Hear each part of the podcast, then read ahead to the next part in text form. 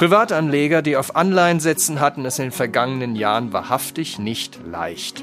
Wenn sich die Wahl darauf beschränkt, gar keine Zinsen zu bekommen oder gnädigerweise 0,25 Prozent, ist es am ehesten die Wahl zwischen schlecht und ganz schlecht. Jetzt gibt es wieder Zinsen, bei denen auch vor dem Komma mehr als eine Null steht und schon machen Anleihen zumindest wieder neugierig. Darüber sprechen wir heute mit Friedrich Luitlen, Leiter des Bereichs Fremdkapitalmärkte bei der DZ Bank. Damit dann herzlich willkommen zu einer neuen Folge des FAZ-Podcasts Finanzen und Immobilien.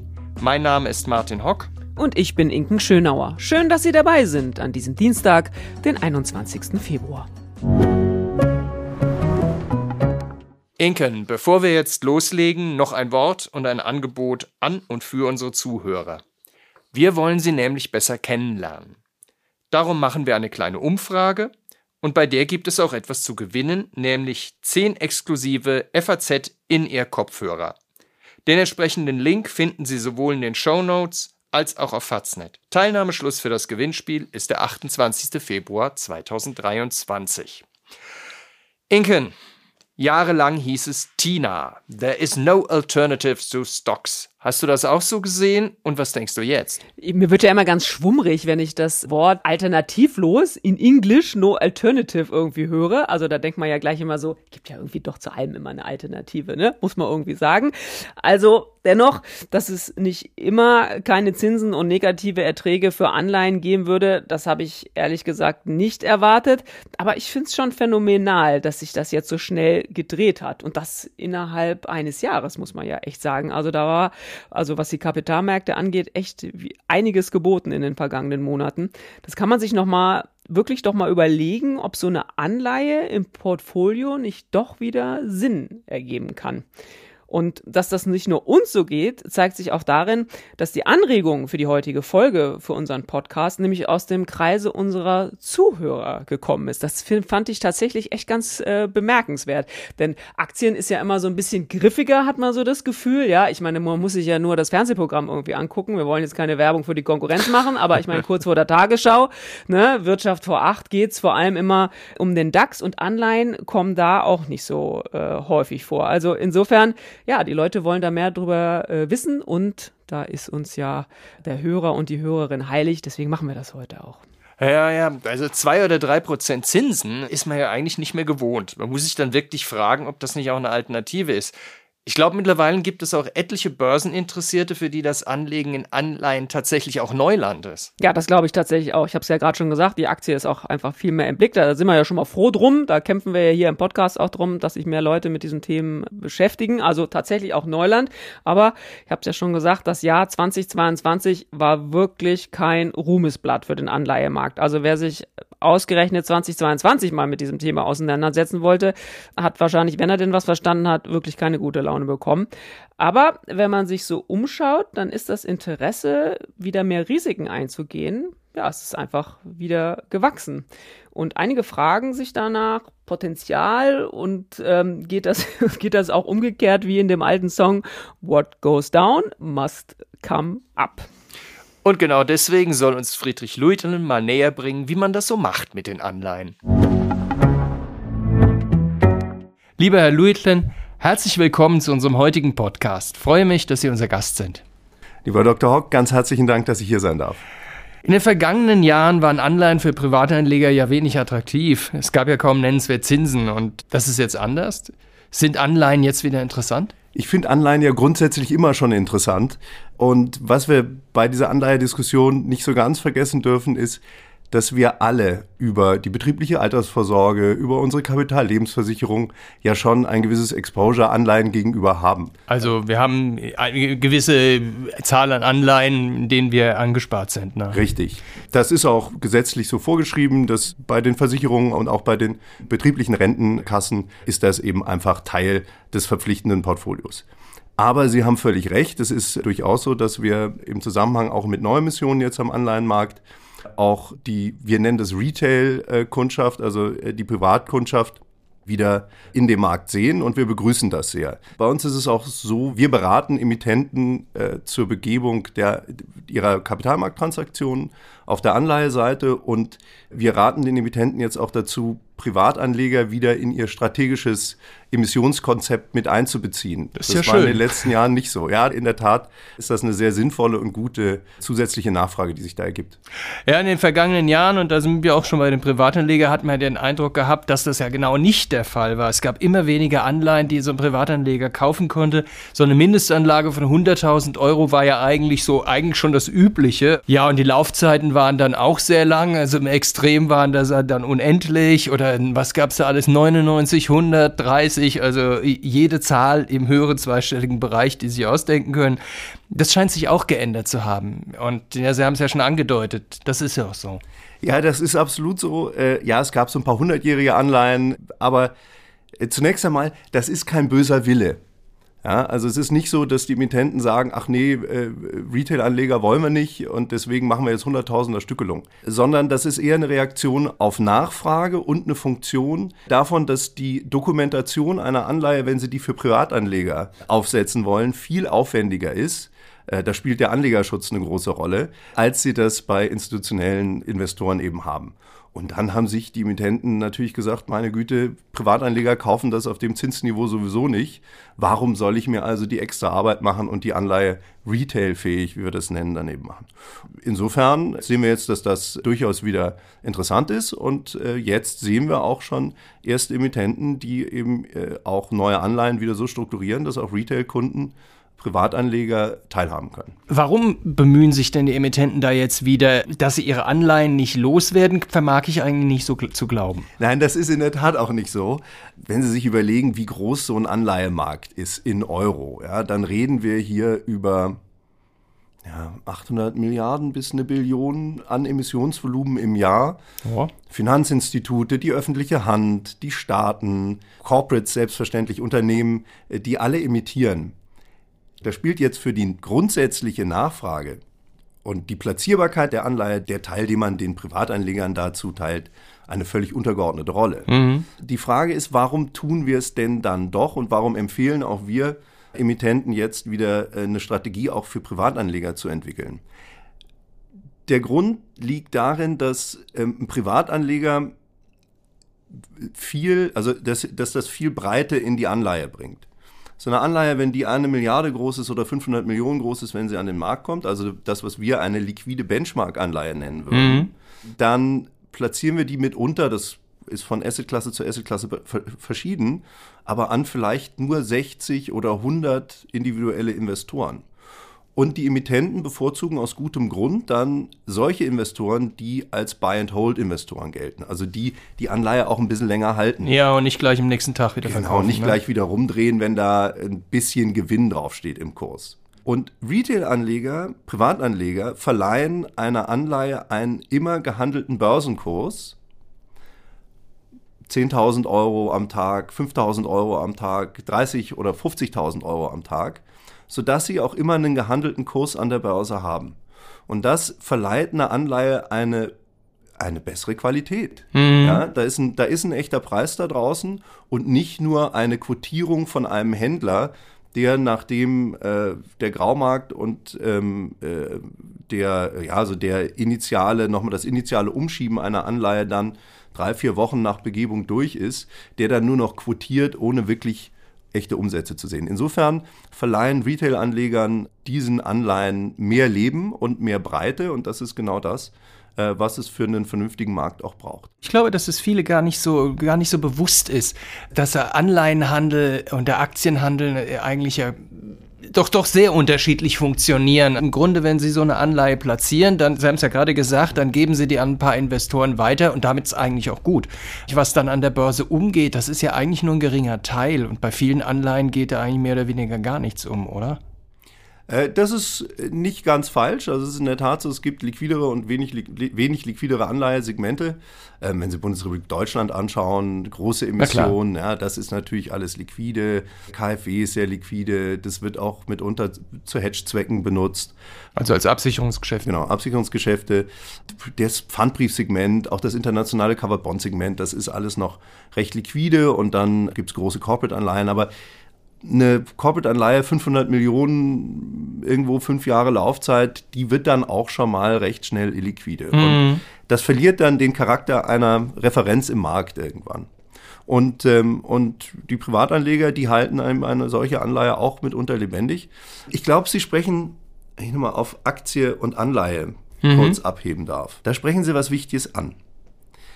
Wir sind jetzt als Anleger ja seit vielen Jahren gar nicht mehr gewohnt, über Anleihen nachzudenken. Ja, allerdings. Ja, wir denken über Aktien nach. Und wenn wir über Aktien nachdenken, dann denken wir in Wachstumsnarrativen. Glaube ich dem Mark Zuckerberg das mit dem Metaverse? Und wenn ich dem das glaube und wenn ich denke, das, ist, das wird die Story werden, dann habe ich einen guten Grund, die Meta-Aktie zu kaufen die Überlegung, in eine Anleihe rein zu investieren, ist eben eine ganz andere. Da kommt es darauf an, wie ist denn die Bonität von dem Schuldner und kriege ich auch mein Geld zurück? Ja. Und der Preis der Anleihe ergibt sich im Grunde aus zwei Faktoren. Aus dem Marktzinsniveau, das ist jetzt deutlich gestiegen, deswegen sehen wir wieder mehr Interesse, mhm. aber eben auch aus der Bonitätseinschätzung der Emittentin. Ja. Das ist das, was wir im Fachjargon den Spread nennen, also mhm. den Spread zum Marktzinsniveau. Okay. Ja, äh, also den Zinsaufschlag, den jemand zahlen muss mit einer bestimmten Bonität, weil er diese Bonität hat, weil er also äh, eine bessere Bonität hat als der Marktzins, dann ist er unter dem Referenzzins oder eine schlechtere, dann ist er drüber. Mhm. Ja. Und das sind die beiden, äh, das sind die beiden Faktoren. Das ist also eine ganz, anderes, ganz andere Herangehensweise im Anleihenmarkt als im Aktienmarkt. Ja, also im Grunde, im Grunde finde ich auch, ist das immer wesentlich technischer. Also bei einem Aktienmarkt, da haben sie ja diese Story und die haben sie ja bei einer Anleihe eigentlich gar nicht. Ja, Bonität, guter Punkt. Die Bonität, die ist ja irgendwo die Wahrscheinlichkeit, wie ich dann mein Geld zurückbekomme. Da gibt es ja diese Noten, diese Bonitätsratings von diesen Agenturen dazu. Aber äh, wie muss ich denn das verstehen? Was sagt mir denn so eine Note wie BBB? Triple B. Ja, Triple B. Triple genau. B, genau. Zunächst einmal ist es, ähm, wenn man sich Ratings anschaut, wichtig, dass man so ein bisschen ein Gefühl für die Skala entwickelt. D ist ganz unten, das ist das Default. Schon ja, futsch. Das ist dann schon, das ist schon kaputt. Da ist die Vase umgefallen. Und AAA ist eben das Allersicherste, äh, was, man, äh, was man haben kann. Sozusagen die Betonvase. Die Betonvase, die kann da, die ist auch festgedübelt, die fällt fast nicht runter. Yes. Ähm, also Bundesrepublik Deutschland ist äh, AAA, ja. ähm, deutsche Pfandbriefe sind AAA, äh, internationale Pfandbriefe, Covered Bonds sind AAA. Also das ist so diese, diese, dieses Hochsicherheit. So, das ist das eine, also dass man ein Gefühl für diese Skala bekommt. Äh, Triple B ist jetzt da so in der Mitte irgendwo. Und ähm, der zweite Punkt, den man sich klar machen muss, wenn man über diese Ratings nachdenkt, ist, was sagen die eigentlich aus? Genau. Es gibt zwei Wahrscheinlichkeiten, die da eine Rolle spielen. Also es, so ein Rating ergibt sich aus im Grunde nur zwei Dingen.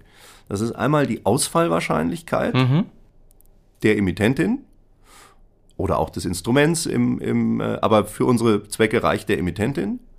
Und dann, das ist das, was wir Probability of Default nennen, mhm. und dann die wahrscheinliche Verlusthöhe ja. im, im Falle des Defaults, der Insolvenz. Also, was kriege ich dann um, noch zurück? Worauf genau. kann ich hoffen? Ja. Loss Given Default nennen mhm. wir das. Und daraus ergibt sich eben die Einstufung äh, in dieser Bonitätsskala. Bei der Aktie, das ist auch noch wichtig in dem Zusammenhang zu wissen, wenn da jemand insolvent geht, dann ist das ein Totalverlust. Ja. ja? Also da muss schon ein Wunder passieren. Ja, also das ist, äh, das muss schon eine sehr besondere Bilanzstruktur sein, dass ja, da noch was übrig ist. Die Wirecard-Anleger kriegen das ja gerade zu spüren. Ja, das ist, glaube ich, auch nochmal ein. Äh, das, das ist ja nochmal eine ganz besondere ja, also Geschichte. Das ist ja keine normale hm. Insolvenz. Ja, ja, das ist auch wahr. Ähm, aber in der Tat. Bei der Anleihe gibt es eine Recovery Rate. Also mhm. äh, da, und die sind durchaus auch äh, nicht, nicht furchtbar. Also es gibt verschiedene Staatspleiten ähm, mit Recovery Rates, also ähm, eben Verlusthöhen von Die Verlusthöhe ist die, die äh, umgekehrte Das Seite der genau. Recovery Rate, ja. Verlusthöhen von 30 Prozent, auch nur 20 Prozent. Das bezeichnet eben dieses äh, Loss Given Default und ist eine, ist eine wichtige Überlegung, wenn man bei der Bonitätsnote dann landen will. Beim Anleiheinvestment ist es eben einfach wichtig zu verstehen, wo stehe ich im Gläubigerrang. Ja. Ja? Und in der Regel, in der Regel, da muss man aber auch wirklich drauf achten.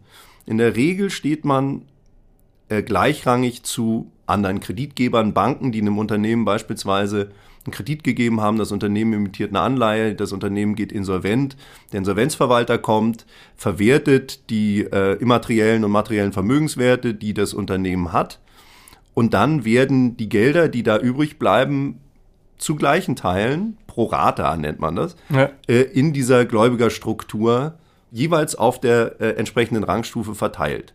Und da möchte ich nicht nachrangig sein. Klar. Ja? Denn dann, es gibt auch Nachranganleihen, aber da muss ich schon auch mit deutlich höheren Verlustraten rechnen, bis auch zum dann zu, äh, Totalausfall. Ja. Nachranganleihen, ne, da, sprechen Sie, da sprechen Sie einen wichtigen Punkt an. Anleihe ist eben halt doch nicht gleich Anleihe. Ne? Ich meine, da haben Sie Nachrang oder Vorrang oder besichert und, und, und nicht besichert. Ähm, das ist ja auch noch eine wichtige Unterscheidung.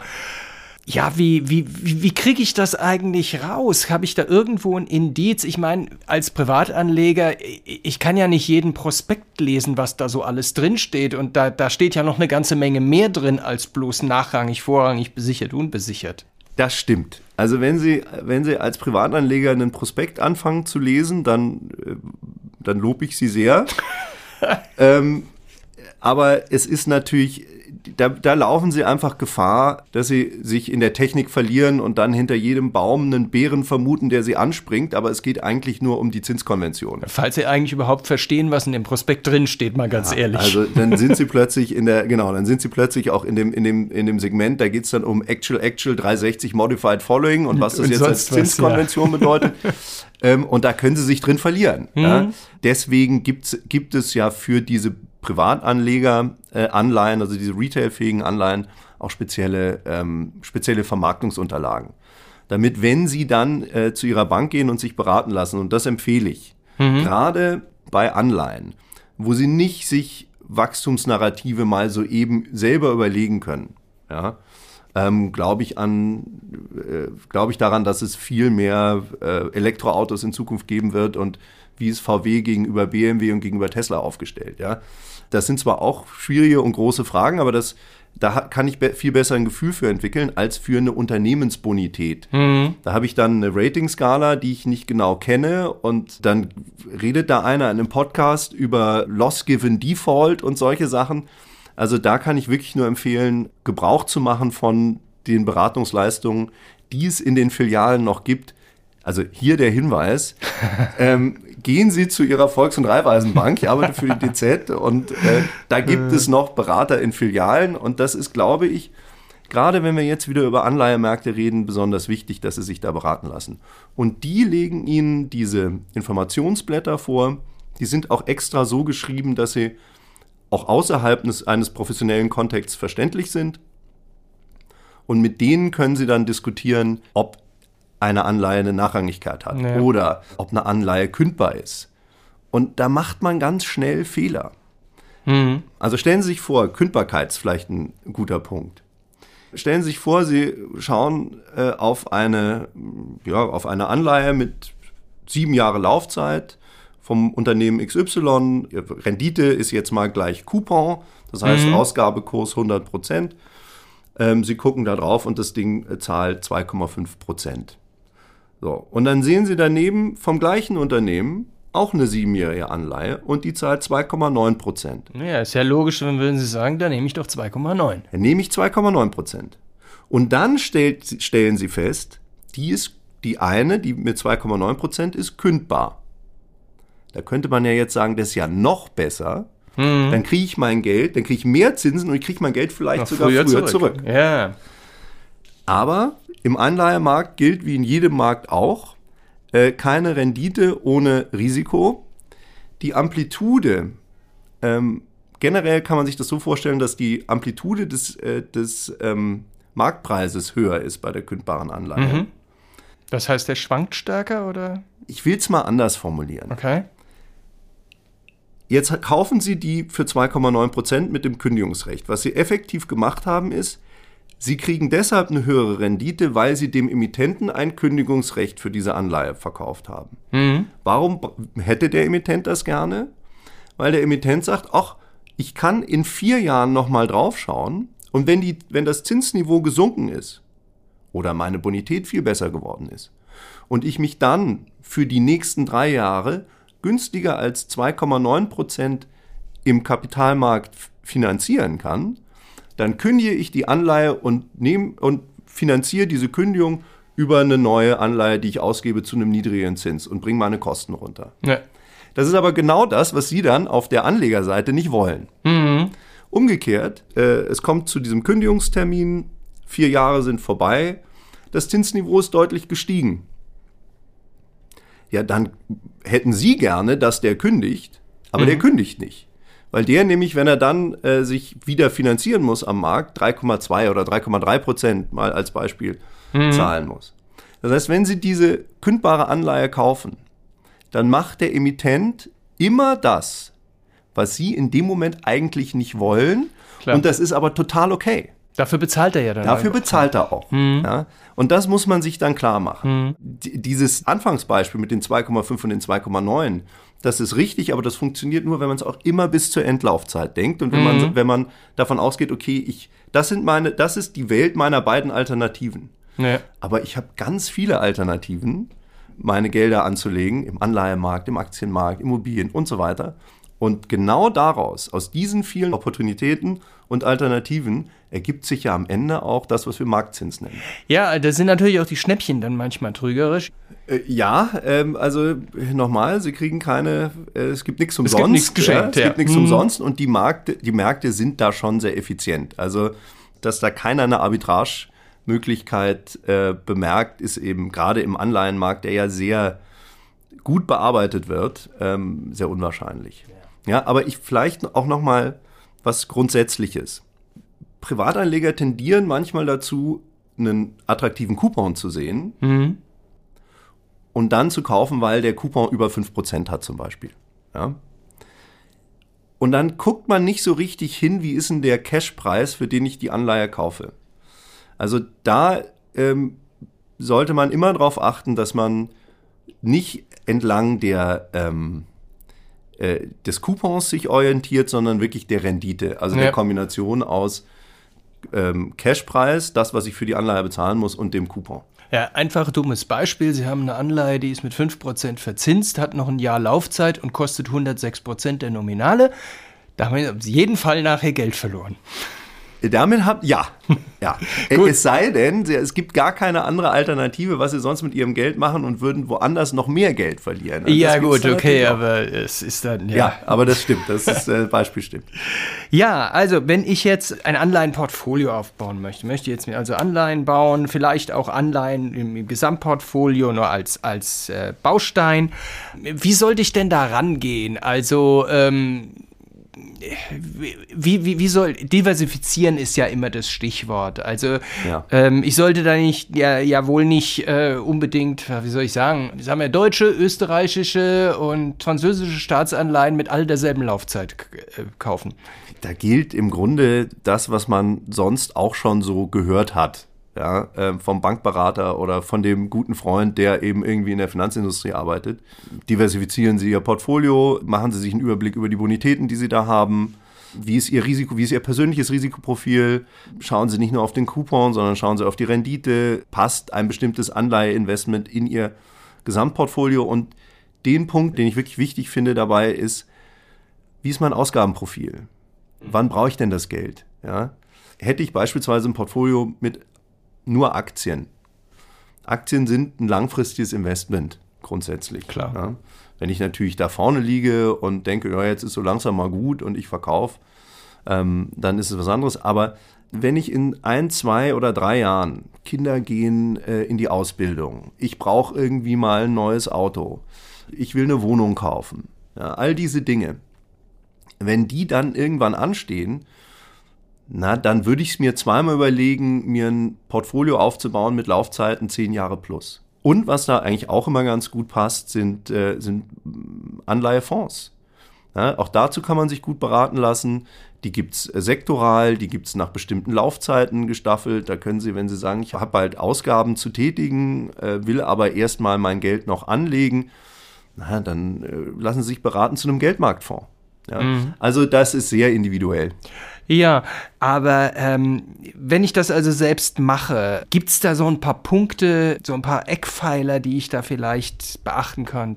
Diversifikation ist wichtig, auf die eigene äh, Ausgabenseite achten ist wichtig äh, und schauen, dass Fälligkeiten mit den geplanten Ausgaben irgendwie zusammenpassen und überlegen Sie sich Anlagen auch in Anleihefonds, denn die Bonität von einem Schuldner einzuschätzen, mhm. ist für äh, ist wirklich schwierig. Es sei denn, es ist die berühmte Betonvase, ne? Ja, äh, aber auch da muss man sagen, äh, da ist die Wahrscheinlichkeit einer Insolvenz oder äh, ähm, äh, einer Abwicklung auch nicht null. Ja, nicht null, aber ich sag mal so, wenn die Bundesrepublik Deutschland pleite geht oder die KfW, dann habe ich ja, wahrscheinlich andere, andere Probleme. Genau. Ja, genau, da haben wir andere Probleme, das stimmt.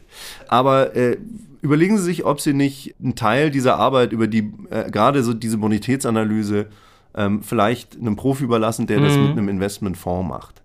Ähm, also, aber ich denke, hier haben wir wirklich einen Fall für, äh, für, eine, für eine professionelle Anlageberatung. Mhm. Ähm, und, äh, und die können wir im Podcast nicht leisten, weil nein, wir die individuellen nein, nein, äh, Voraussetzungen nicht haben. Sicherlich, ne? sicherlich nein. Dann würde ich an dieser Stelle mal sagen, vielen Dank, Herr Luithen, dass Sie bei uns waren und uns das erschöpfend beantwortet haben. Danke, Herr Dr. Hock. Vielen Dank, dass ich da sein durfte. Inken, was nimmst du aus dem Gespräch mit? Ja, ich fand interessant, dass er so dezidiert der Meinung ist, dass man bei Anleihen eher mehr fachkundige Beratung braucht als bei Aktien. Ja, und in Deutschland wird das ja meist eher umgekehrt gesehen. Das ist tatsächlich ja ganz spannend, wenn man irgendwie so denkt, ne, bei Anleihen heißt es sehr oft, hat es viele Jahre auch, also wenn man jetzt mal eben dieses äh, vergangene Jahr so ausnimmt, wo die so ein bisschen unter die Räder gekommen sind, aber sonst hieß es immer, kauft Anleihen, Beimischungsportfolio, Wumms, fertig. Während bei Aktien man ja so den Eindruck hat, oh, da wird aufs KGV geguckt und äh, das Multiple und an welchen Börsen und wo der beste Preis und so. Also da hat man tatsächlich so ein bisschen den Eindruck, da ja, da wird irgendwie mehr Gedöns irgendwie drum gemacht. Also ich würde würd ihm da sogar zustimmen. Wobei man ja auch sagen muss, so richtig fachkundige Beratung zu bekommen, ne, ist auch nicht ganz einfach. Also ich meine, das merken wir ja auch in unserer Recherche, bis du mal Leute triffst, irgendwie, die sich mit so Dingen so richtig dezidiert, auch wirklich gut auskennen, ähm, ist gar nicht mal, ist gar nicht mal so einfach. Was fandst du interessant? Ich fand es positiv, dass man als Pri Privatanleger jetzt auch mal wieder mitspielen darf. Und interessant fand ich auch, dass er so eine Lanze für die Emittenten gebrochen hat. Wir hatten ja in den Jahren davor, also faktisch gab es ja kaum noch eine Anle Anleihe, die ein Privatanleger kaufen konnten. Die waren damit faktisch ja irgendwie außen vor. Und dass das einfach nicht böse gemeint ist, sondern dass es auch einfach gute sachliche Gründe gab, warum man das den Privatanlegern gar nicht erst angeboten hat. Ja, und zeigt dann insgesamt eben auch, wir hatten es ja gesagt, warum wir diese Folge hier auch machen, da müssen auch wir irgendwie dranbleiben, glaube ich, an diesem Thema. Also ich glaube, das wird jetzt wieder äh, interessanter und äh, da muss man auch noch mehr Aufklärungsarbeit äh, leisten und einfach viel mehr erklären, worum es dabei auch geht, denn es ist einfach auch ein weiteres Instrument zum Vermögensaufbau oder wenigstens zum Vermögenserhalt und insofern sollten auch wir uns, glaube ich, da äh, sehr viel mehr mit beschäftigen, denn wir gucken, das muss man auch sagen, auch sehr viel auf die Aktien. Ne? Martin, dann sind wir schon wieder bei unserem Ding der Woche. Was hast du denn dabei? Irgendwas Kryptomäßiges? Nee, ein Huhn. Oder besser, einen Hahn. Okay, äh, wir, wir nehmen das Ganze ja hier an Faschingsdienstag auf. Äh, lustig genug. Ich sehe, du hast äh, keine Verkleidung an, aber trotzdem, äh, ganz ehrlich, äh, drei Fragezeichen über meinem Kopf. Ja, ja, also, ja, es ist also wirklich gar nicht so faschungsmäßig ähm, oder fastnachtsmäßig. Ich bin ja hier Mainzer, also daher Fastnacht. Man kennt ja so Dinge wie den Big Mac Index oder so andere Inflationsanker wie Heizöl, Zahnarztkosten oder Wein. Ja, und mit letzterem sind wir auch schon ganz nah dran. Und heute macht es aber echt spannend. Jetzt los, jetzt lass dir das Huhn nicht so aus der Nase ziehen. Ja, also in Frankreich sind die Kosten für die Zubereitung des Nationalgerichts Coq au vin oder um mit Till Schweiger zu sprechen, Coq au vin, auf ein Rekord hochgestiegen. Und weil es ja für alles einen Index gibt, hat die Finanzagentur Bloomberg auch einen Cocovin-Index kreiert, in dem die Preise der gängigen Zutaten abgebildet werden. Knapp 15% teurer ist das Gericht gegenüber dem Januar des Vorjahres und kostet stolze 18,70 Euro. Geflügelfleisch ist dabei um 18% teurer geworden und Karotten sogar um mehr als 20% der Weinpreis allerdings, der hält sich mit 8% dann noch regelrechten Grenzen. Ach, siehst du mal, oder? Da muss man schon sehr genau wählen, was man vielleicht in Zukunft isst oder trinkt. Muss man sich überlegen, äh, kann ich aufs Geflügel verzichten oder auf den Wein? Muss ja fast ehrlich sagen, da wüsste ich ja, äh, was ich nehme. Aber ja, die Inflation, das wird wahrscheinlich äh, für so manches Nationalgericht gelten, dass das teurer geworden ist. Ich überlege gerade, wenn wir mal so jedes Klischee bedienen, Deutschland, weiß nicht, Grünkohl und äh, Bregenwurst, keine Ahnung, kann ich jetzt auch nicht aus der Hüfte zaubern, ob der Grünkohl, Erbsensuppe, ja genau, ob die so viel teurer, das machen wir dann mal wann anders. Wobei der Witz ist, dass man im Coq au vin zwar nicht auf den Wein verzichten kann, allerdings auf den Hahn. Und das wird heutzutage auch meistens getan. Man nimmt Hähnchenbrust, weil die nämlich viel zarter ist als der Hahn. Siehst du mal, da würde noch einer sagen, dass unser Podcast nicht auch großflächig unterwegs ist, oder? Nicht nur Finanzen und Immobilien, sondern auch zum Thema äh, Ernährung. Also ich finde, äh, wir entwickeln uns hier echt in die richtige Richtung. Und das war's auch schon wieder mit unserer dieswöchigen Folge des FAZ-Podcasts Finanzen, Immobilien und edle Küche. Wenn Sie Fragen haben, Themenwünsche oder andere Anregungen, schicken Sie uns eine E-Mail an podcast.faz.de oder schreiben Sie uns auf unseren Social-Media-Kanälen.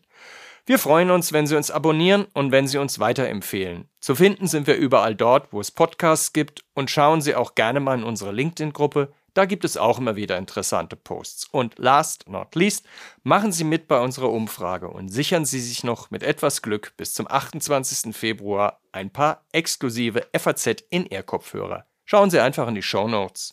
Und damit tschüss bis nächste Woche. Alles Gute und machen Sie was aus Ihrem Geld.